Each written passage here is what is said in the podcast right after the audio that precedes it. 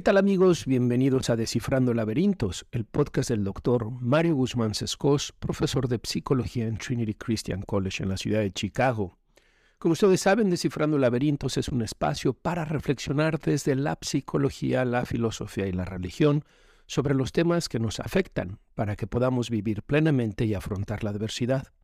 En cada episodio buscaremos descifrar un laberinto relacionado a la salud mental o del desarrollo humano y además recomiendo un libro, una película o un artículo que ayude a ampliar el tema.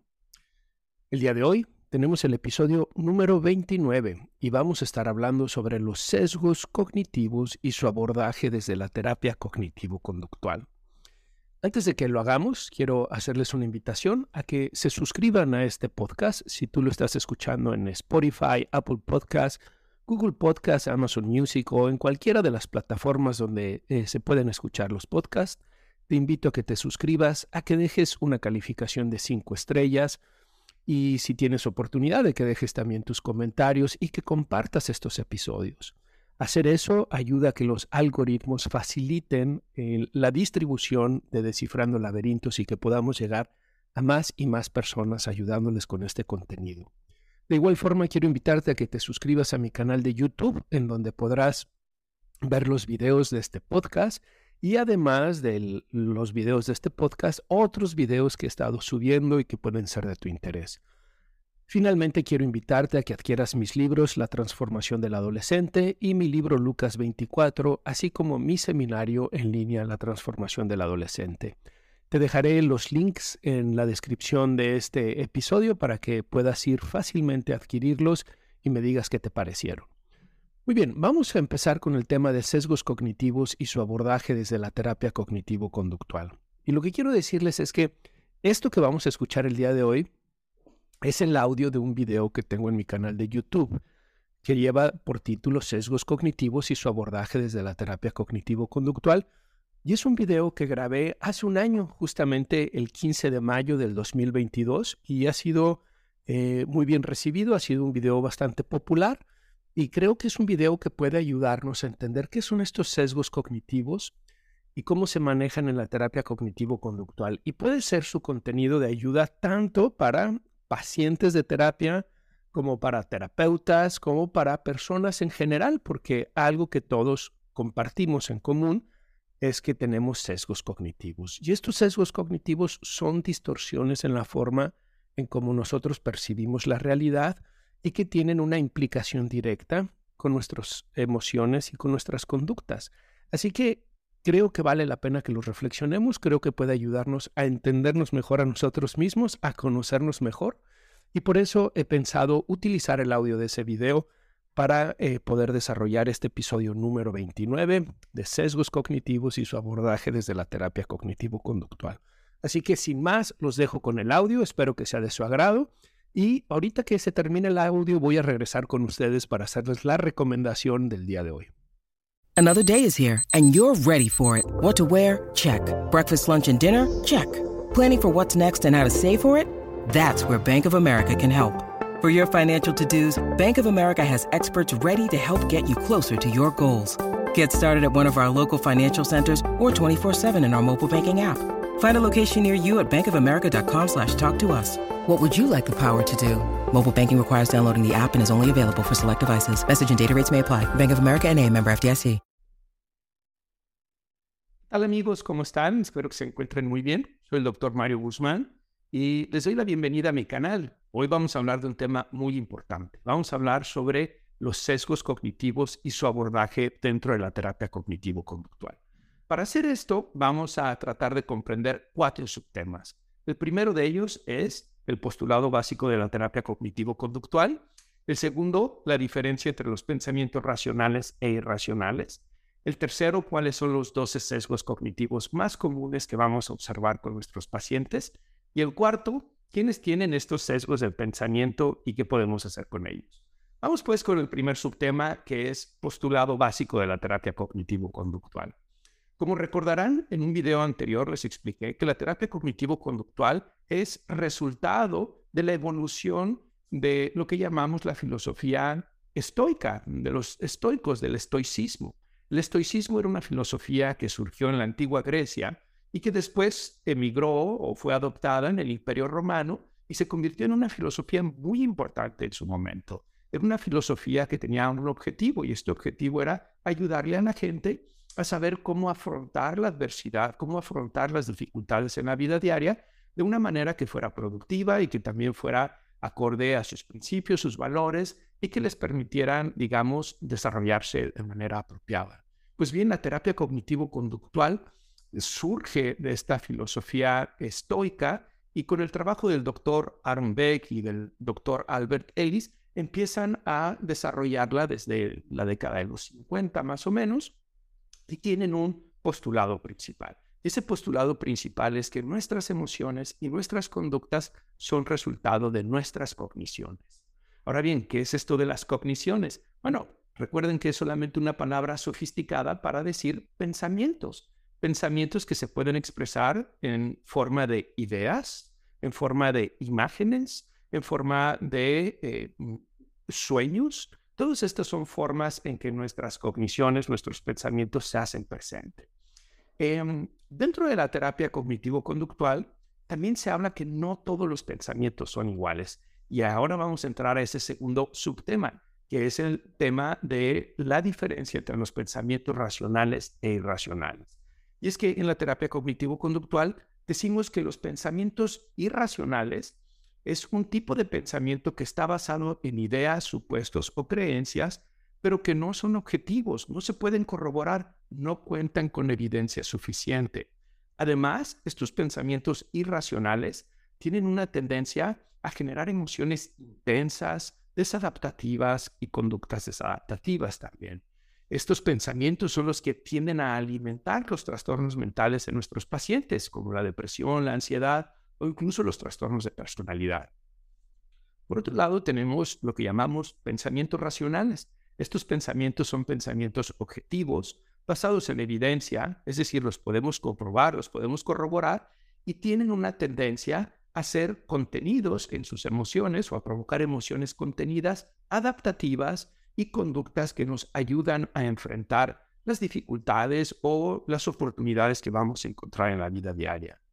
Pero recuerden que dentro de la terapia cognitivo-conductual también se habla de que tenemos pensamientos automáticos. Y estos pensamientos automáticos pueden ser o de carácter irracional o de carácter racional. Desafortunadamente, pareciera que tenemos una tendencia mayor a los pensamientos irracionales, a estos pensamientos automáticos de contenido irracional que van activando nuestras emociones de manera intensa y necesaria y provocando conductas que son desadaptativas. Dentro de estos pensamientos irracionales, hay algo que el doctor eh, Aaron Beck eh, llamó sesgos cognitivos o errores del pensamiento. Y este es justamente nuestro tercer subtema que vamos a abordar el día de hoy. Estos sesgos cognitivos, Aaron Beck los entendió When you need mealtime inspiration, it's worth shopping Kroger, where you'll find over 30,000 mouthwatering choices that excite your inner foodie. And no matter what tasty choice you make, you'll enjoy our everyday low prices, plus extra ways to save, like digital coupons worth over $600 each week. You can also save up to $1 off per gallon at the pump with fuel points. More savings and more inspiring flavors make shopping Kroger worth it every time. Kroger, fresh for everyone. Fuel restrictions apply. como distorsiones en la forma en que nosotros percibimos la realidad. Distorsiones que no nos permiten ver con claridad lo que está sucediendo y por lo tanto caemos a malas interpretaciones o a falsas interpretaciones de lo que sucede y estas interpretaciones terminan alimentando esos pensamientos automáticos de contenido irracional que hablábamos hace un momento. Es decir, estos sesgos cognitivos van a terminar incrementando, generando estas emociones perturbadoras negativas que vemos en nuestros pacientes y esas conductas que no les sirven para afrontar la vida de manera apropiada y que por el contrario terminan reforzando los problemas de salud mental que tienen. Aaron Beck hablaba de que hay múltiples eh, sesgos cognitivos, de hecho algunas investigaciones hablan de algo alrededor de entre 50 o 60 sesgos cognitivos. Pero para Aaron Beck, 12 eran los eh, sesgos cognitivos más comunes que vamos a observar en el tratamiento terapéutico con nuestros pacientes. Así que vamos a revisar cuáles son estos sesgos cognitivos más comunes con los pacientes. El número uno es el pensamiento de la catastrofización. Este es un pensamiento muy común eh, en los pacientes con altos niveles de ansiedad. Algo terrible va a suceder, eh, sería imposible que yo lograra hacer eso, eh, si estoy en una situación así, sería sumamente embarazoso, yo no podría con eso, o algo muy malo va a pasar. Como se pueden dar cuenta, este tipo de pensamientos están detrás de las personas que tienen fobias específicas a los aviones, a los perros, a los elevadores, pero también detrás de las personas que experimentan ansiedad social o el trastorno de ansiedad generalizada. Tienen esta tendencia a pensar catastróficamente, y una de las cosas que tenemos que hacer con ellos es ayudarles a decatastrofizar, es decir, a ver las cosas de una manera más objetiva, más realista, con menos catástrofe, con menos drama, con menos intensidad.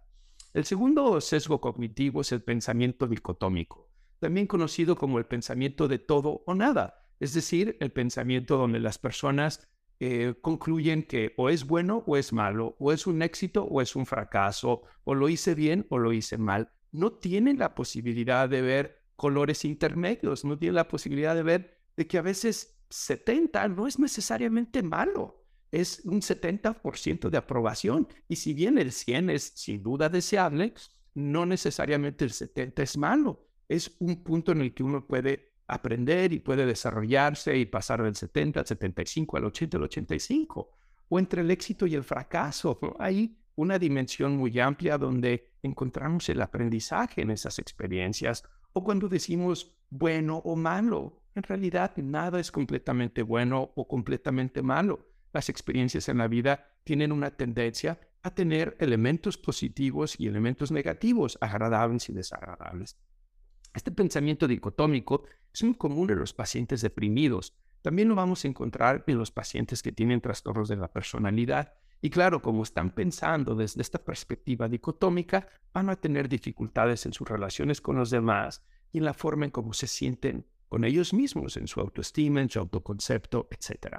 Vamos al tercer punto, al tercer sesgo cognitivo más común, y este es la adivinación del futuro. Es cuando la gente dice cosas como, uh, no, mira, mejor no voy a ir porque seguramente va a estar muy mal o va a estar muy difícil, la voy a pasar muy mal, ¿sabes? Nadie me va a hacer caso o cuando dicen, no, es que mira, si voy a ese lugar, yo no creo que me vayan a recibir bien. Es una forma de adivinar qué es lo que va a suceder en el futuro, ¿no? Y bueno, pues si nadie puede hacer eso, no, no tenemos la capacidad de adivinar el futuro. Y por lo tanto es una forma de saltar a las conclusiones que fomenta la evasión en nuestros pacientes evita que ellos se expongan a las situaciones que ellos temen o a las situaciones que están ansiosos y que se den cuenta que sus pensamientos no eran del todo correctos, no eran del todo racionales ante las situaciones que ellos están evadiendo. Este pensamiento este sesgo eh, cognitivo, que es la, adivinación del futuro, es muy común también en los pacientes eh, que padecen de trastornos eh, de ansiedad, como lo decíamos, la ansiedad social o el trastorno de ansiedad generalizada, etc. Claro, los pacientes con trastorno por estrés postraumático, por ejemplo, van a presentar este sesgo con mucha frecuencia. El número cuatro es el sesgo que llamamos lectura del pensamiento. Seguro están pensando que no soy capaz. Seguro no les está gustando lo que estoy diciendo. Van a pensar que, o de seguro está pensando que soy un aprovechado por esto, que o se fijan, es una forma en la que nos decimos a nosotros mismos lo que según nosotros creemos que los demás están pensando. Y claro, como eh, nosotros concluimos que el pensamiento de las demás personas es negativo, lo que va a suceder es que va a generar evasión también, va a generar emociones negativas y conductas que no nos van a permitir afrontar la situación de manera apropiada. Esta lectura del pensamiento es muy común también en los pacientes que tienen ansiedad pero también en los pacientes depresivos y en los pacientes con trastornos de la personalidad. Vamos ahora al número 5. Esta es la sobregeneralización. Cuando utilizamos palabras como siempre, nunca, jamás, todo el tiempo, esta es una forma inadecuada de hablar. ¿Por qué? Porque es inexacta, porque no estamos teniendo, eh, digamos, eh, una forma precisa de expresarnos. Y estamos partiendo de lo particular a lo general. De una situación estamos generando una generalización, ¿no? una situación constante, permanente. Entonces, cuando escuchamos a nuestros pacientes o a nosotros mismos decir siempre, nunca, jamás, todas las veces, ese es el sesgo de sobregeneralización. Y este sesgo tiene em, eh, una función muy importante, porque si nosotros pensamos siempre, nunca, jamás, todas las veces, ¿cómo se siente eso? ¿A poco no se siente, digamos, sobrepasado? Mm, ¿A poco no se siente como algo que es difícil de sobrellevar? Mm, bueno, pues es que si siempre las cosas son así, o nunca son así, o todas las veces son así, la realidad sería muy difícil. Sin embargo, no es así. Eh, algunas veces, la mayoría de las veces, con más frecuencia que menos frecuencia. Esta precisión semántica es algo que queremos promover en nuestros pacientes, que ellos aprendan a cambiar esas frases sobregeneralizadas a estas frases con más precisión semántica. La mayoría de las veces, con alguna frecuencia, em, con regularidad, y eso va a generar que sus emociones sean menos intensas, menos desadaptativas. El sexto es el descalificando lo positivo. Este es un sesgo que vemos con mucha frecuencia en los pacientes que tienen depresión.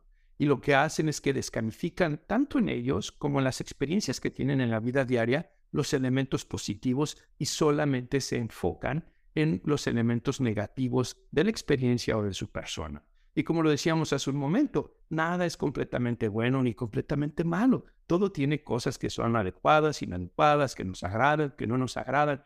Pero si nosotros descalificamos los elementos positivos de una película, de una conversación, de un encuentro con una persona, de nuestra personalidad, de nuestras capacidades, de nuestras competencias, ¿qué es lo que va a suceder? Bueno, pues vamos a ver solamente el lado oscuro, el lado negativo, y eso va a generar emociones sin duda más negativas.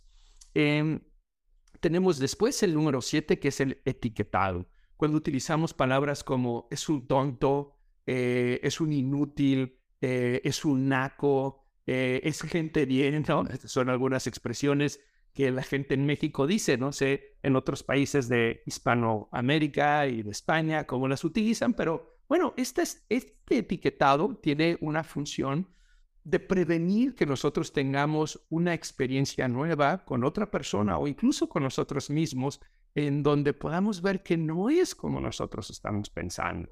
Si nosotros calificamos a alguien como inútil, como incapaz, como eh, perdedor, lo que va a suceder es que cada que veamos a esa persona, vamos a retirarnos de la persona y no vamos a poder corroborar si lo que estamos pensando es cierto o no. Pero lo mismo si lo hacemos con nosotros. Soy un tonto, soy un incompetente, soy un menso. ¿Qué es lo que va a suceder? Bueno, te estás etiquetando, pero no estás realmente siendo objetivo, viendo cuáles son tus áreas de oportunidades y cuáles son tus fortalezas.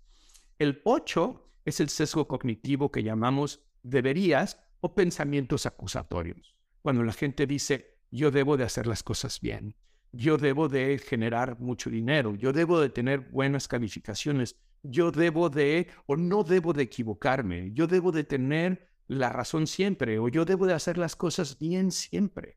No, estos pensamientos eh, son acusatorios, son demandantes, son exigentes, son imperativos que carecen de realidad, objetividad, porque en realidad, número uno, ¿quién dice que tú deberías? firmaste algún contrato, está en la constitución de tu país, eh, hay algún poder divino diciéndote que tú deberías siempre hacerlo de esa manera, o será que son esas imposiciones que están surgiendo dentro de ti que te están haciendo eh, menos flexible ante las situaciones y por lo tanto disminuyendo la capacidad de aprender de esas situaciones.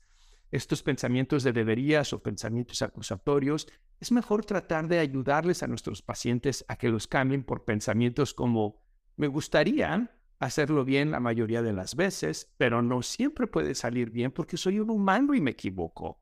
Me gustaría no haberme equivocado, pero eso no quiere decir que siempre esté mal, solo quiere decir que fue un error y que puedo aprender de este error. Hay que bajarle esa dimensión inflexible, acusatoria, que tienen estos imperativos con el sesgo de deberías o pensamientos acusatorios. El sesgo número nueve, razonamiento emocional. Esto es cuando las personas, en base a la emoción que están sintiendo, concluyen eh, intelectualmente, racionalmente, algo que está pasando. Entonces, por ejemplo, una persona que está deprimida, si se siente deprimido, va a concluir que él no es capaz, que él no es competente. Si se fija, no tiene nada que ver. Una cosa es tu emoción y otra cosa es si eres capaz o no eres capaz, si eres competente o no eres competente. O si una persona está experimentando mucha ansiedad, digamos, hablar en público es alguien que tiene ansiedad social, está experimentando ansiedad y entonces concluye, de seguro lo estoy haciendo muy mal. De seguro todos se están dando cuenta y yo no soy bueno para lo que estoy haciendo. Desde la emoción concluyen racionalmente algo que no necesariamente está sucediendo.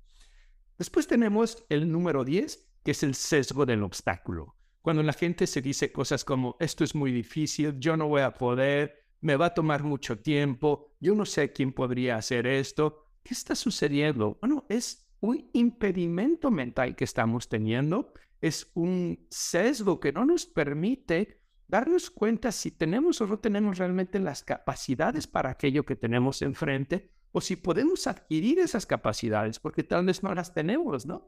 Y entonces lo que sucede es que generamos este impedimento mental con el sesgo del obstáculo y entonces posponemos, procrastinamos, evitamos la situación. Es muy común este sesgo eh, del obstáculo en pacientes depresivos, pero también en pacientes que tienen trastornos de la personalidad, que pueden ser exigentes, demandantes, este es el sesgo que alimenta el perfeccionismo en las personas. Entonces, para decir, ¿cómo es posible? Bueno, es que justamente el perfeccionista quiere que las cosas sean perfectas siempre.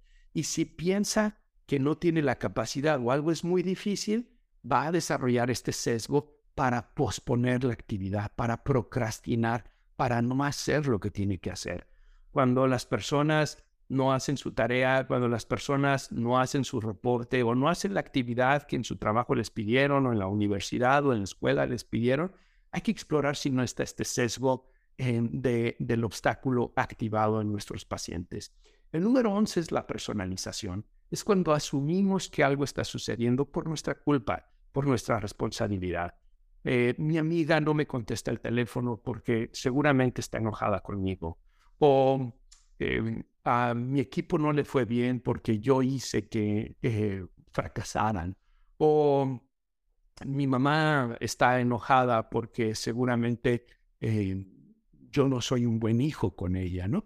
Fíjense cómo este sesgo de personalización tiene que ver también un poco como con esa lectura del pensamiento que estábamos hablando, ¿verdad? Las personas infieren que la otra persona está pensando algo en particular acerca de ellos y, pero lo hacen de manera en que ellos son culpables o responsables de lo que le está sucediendo a la otra persona. ¿okay? Entonces, personalizan, ellos se ven como los responsables o los culpables. Ojo, hay algo que quiero también aclarar de este sesgo cognitivo de la personalización y tiene que ver cuando ellos se toman las cosas, como decimos en México, muy a pecho, ¿no?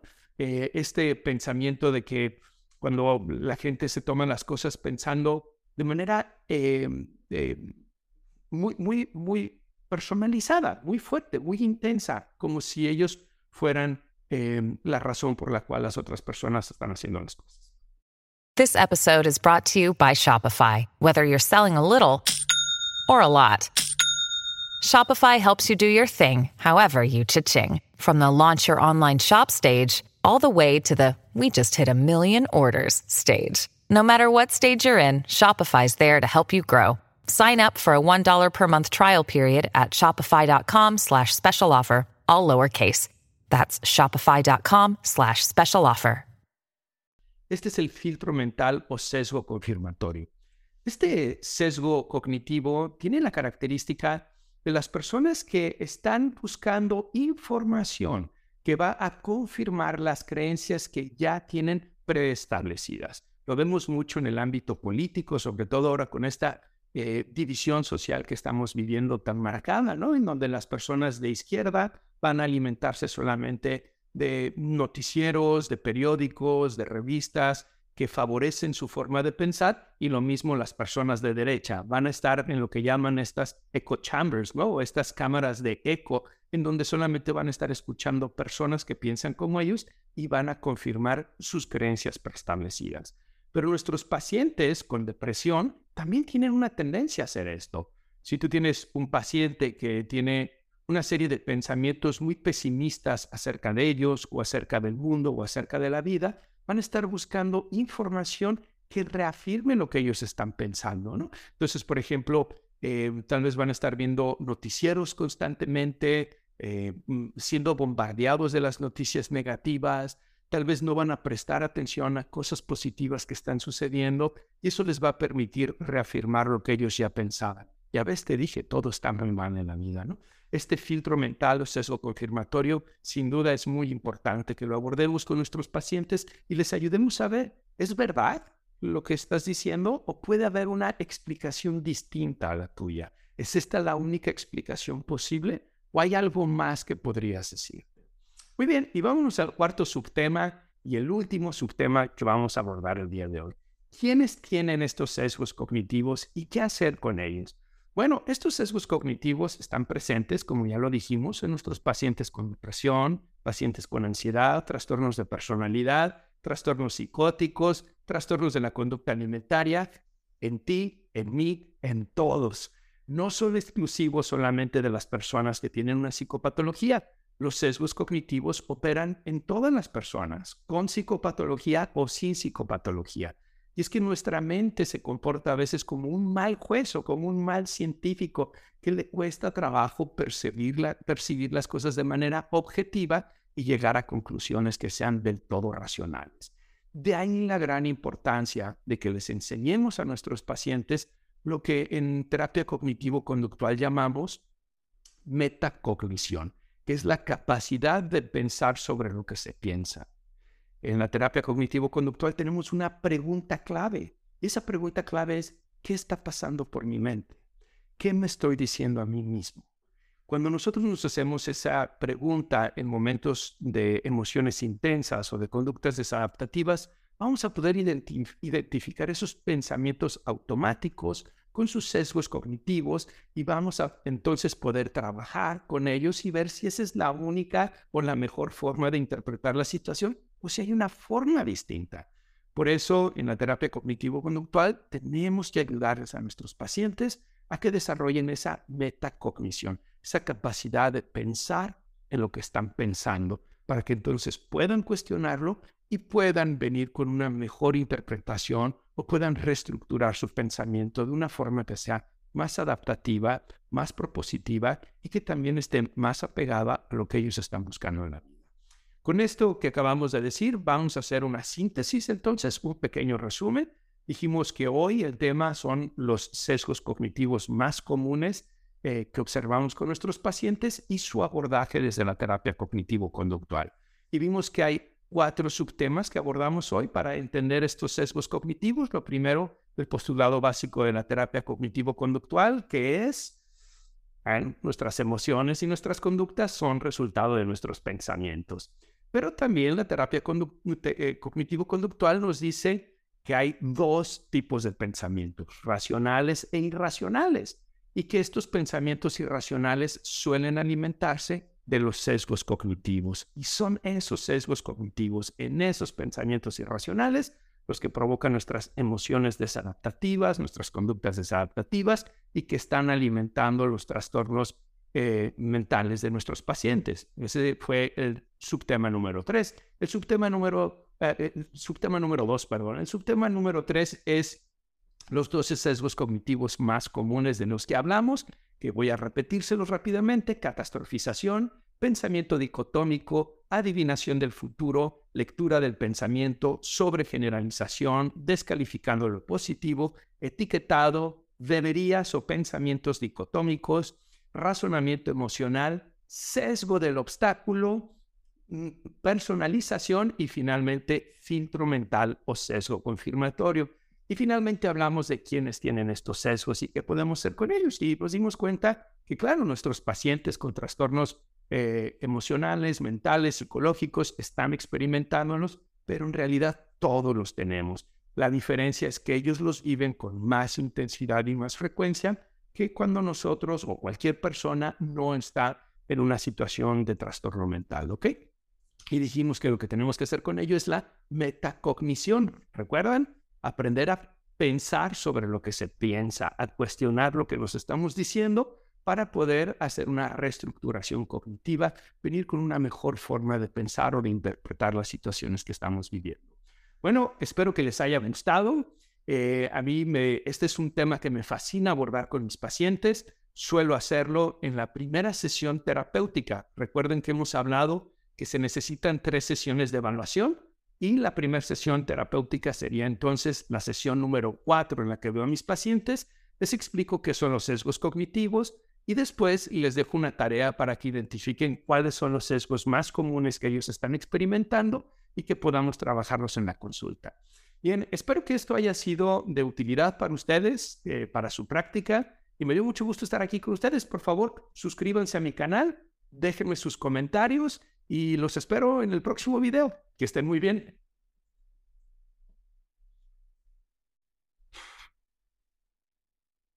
Bueno, pues, ¿qué tal? ¿Qué les pareció el contenido de este episodio número 29? Que como les comenté, pues estaba utilizando el audio de un video que grabé en mayo del 2022, en mayo 15 del 2022.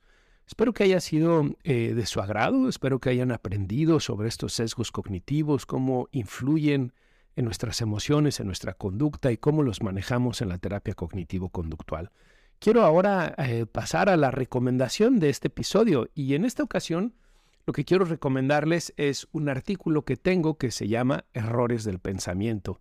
Es un artículo que se encuentra en mi blog, en mi página de internet, en donde explico más sobre estos sesgos cognitivos, donde hablo sobre cómo Em, desde la filosofía de los estoicos, desde el estoicismo, ya se hablaban de estas distorsiones del pensamiento y después explico cómo en la terapia cognitivo-conductual se desarrolló más a fondo esta idea de identificar y modificar los sesgos cognitivos y también presento la lista de los sesgos cognitivos. Así que si tú no alcanzaste a tomar nota mientras escuchabas este episodio número 29, no te preocupes, porque puedes irte a mi artículo y ahí vas a encontrar las, los 12 sesgos más comunes. Muy bien, espero que haya sido de su agrado. Quiero enviarles un abrazo y mi agradecimiento a todos por participar en eh, Descifrando Laberintos y nuevamente invitarlos a que se suscriban, que dejen su calificación de 5 estrellas y que compartan estos episodios con más personas. Les mando un fuerte abrazo y los veo la próxima.